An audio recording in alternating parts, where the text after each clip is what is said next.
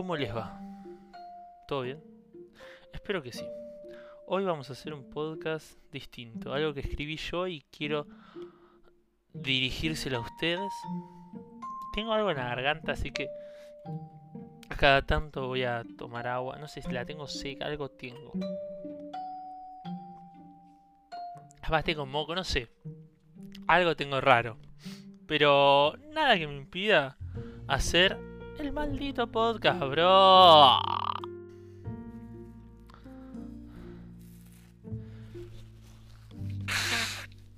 Ah, bueno. Esto sigue grabando, yo pensé que no. Bueno, el texto se llama Nostalgia. Así que voy a arrancar. Y dice así.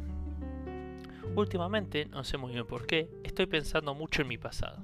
Y siempre recaigo en lo mismo. No volveré a vivir. No lo volveré a vivir. Ya arrancamos para el ojete. Bueno. Hoy, por ejemplo, soñé que volvía a vivir aquel momento previo a cada partido de rugby. Pues relaciono mucho mi pasado con este deporte, ya que lo jugué nueve años y formó, formó gran parte de mi vida. Y lo que sucedía en el sueño fue básicamente particular, pues estaba por entrar. Fue bastante particular, pues estaba por entrar pero antes de hacerlo decido irme, no en el sentido de escaparme, sino más bien como para poder aprovechar el tiempo que me quedaba, pues teníamos que esperar siempre antes de un partido. Y cuando vuelvo, mi profesor ya estaba dando indicaciones y la charla final para ingresar. Entonces decidí no entrar, quedarme en el molde. En ese momento voy al baño a hacer pis cuando de repente entra un puñado de personas, pero al ser un baño chico no había suficientes urinales para todos. Entonces de golpe y porrazo tenía un tipo atrás mío casi por apoyármela. A lo que yo obviamente lo saco cagando y puteando, encima me había hecho una cara como de canchero. Cuando dejo de putearlo, él me dice que tendría que aprender alguna arte marcial o, alguna, o algo para poder defenderme en la calle. Y yo ni bola le doy. Más bien lo he hecho, pero luego me despierto y me quedo pensando, ¿qué querrá decir? Bueno, eso díganmelo ustedes. Yo por lo pronto tengo esta interpretación. Bueno, hasta ahí el relato del, del. Al principio pensaba en mandar el podcast leyendo directamente, pero no se iba a entender nada. Y lo probé muchas veces y me estaba trabando un montón. Entonces, ahora cada vez que me trabo, lo sigo, porque si no, no termino más. Es más, lo hice ayer esto y estuve todo el día de hoy intentando. Bueno, y es entonces cuando empiezo a escribir este relato que ustedes están escuchando ahora. Y es que hace ya varios días me viene dando vueltas un pensamiento de vacío y a la vez de vértigo. Y es que el pensamiento es bastante desgarrador, pues reflexiono que hay momentos que jamás tendré el privilegio de repetirlos, de cero responsabilidad, de ser lo que le pasa, debe ser lo que le pasa a la gente mayor que siempre te dice disfruta tu vida, que después se llena de responsabilidades y obligaciones. Y es que yo disfruto mi vida, pero al mismo tiempo sé que se va a acabar, o porque llega el fin de semana, o porque llega la semana, o porque se cierra una etapa y es duro despedirse, pues todo lo que se abandona jamás se vuelve a vivir de la misma manera. Obviamente estoy hablando de nuestras infancias, ¿no? Yo, por ejemplo, estoy empezando a ingresar en el mundo adulto. Ya empiezo a valerme por mí mismo, empiezo a tomar mis propias decisiones que luego afectarán mi futuro, ya sea positiva o negativamente. Y capaz, este es la génesis de mis pensamientos de despedida. De decir adiós, de entender que de ahora en más tendré que pagar todo lo que quiera consumir, que tendré que empezar a cobrar por un trabajo para así poder pagar mi vida, pues todo lo bueno trae aparejado algo no tan bueno. Si quieres algo, siempre tendrás que compensarlo con otro. Pues si compras un bien, previamente tendrías que haber trabajado para tener la plata que compre ese mismo bien. Pero no es lo que todo niño quiere de crecer. Perdón. Pero no es lo que todo niño quiere crecer. Yo de chico capaz no tanto, pero siempre mirás a los grandes con cierta idolatría, como wow, todo lo que pueden hacer, cómo se desempeña, cómo se desarrolla. Y cuando sos adulto, querés ser niño, y es aterrador, porque uno siempre quiere lo que no tiene, y al finalizar el día uno se autoconvence diciéndose, bueno, es lo que hay. Igualmente podría estar peor y ese sentimiento amargo que afecta a nuestro día a día, el no poder quejarse y el aceptar que no se repetirá. Pero escuchás una canción, ves una película o soñás, como me pasó a mí, en esa hermosa infancia que te recuerda lo feliz que eras. Tus ojos se ponen a lagrimear. Seguir entendiendo que no se puede, que ahora sos un adulto, no es nada sencillo.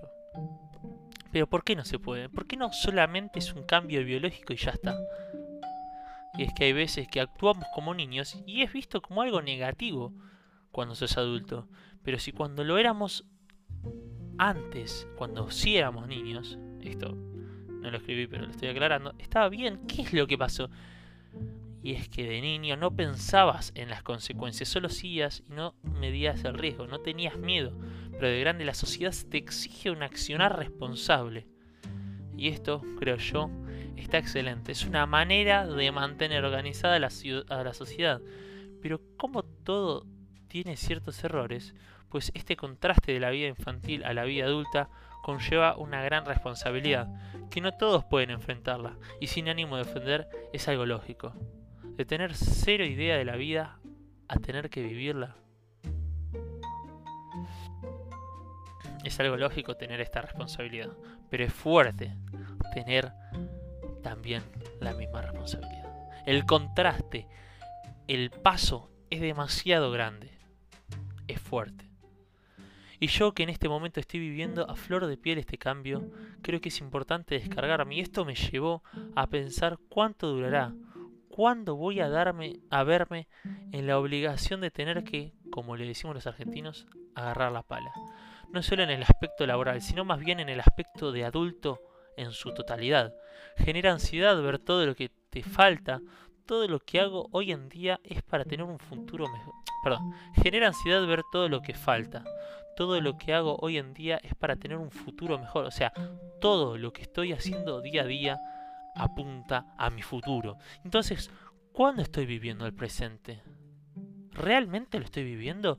Si mi accionar, la universidad, el trabajo, es todo para un currículum, el inglés, es todo para un currículum mejor, el deporte para una salud futura mejor.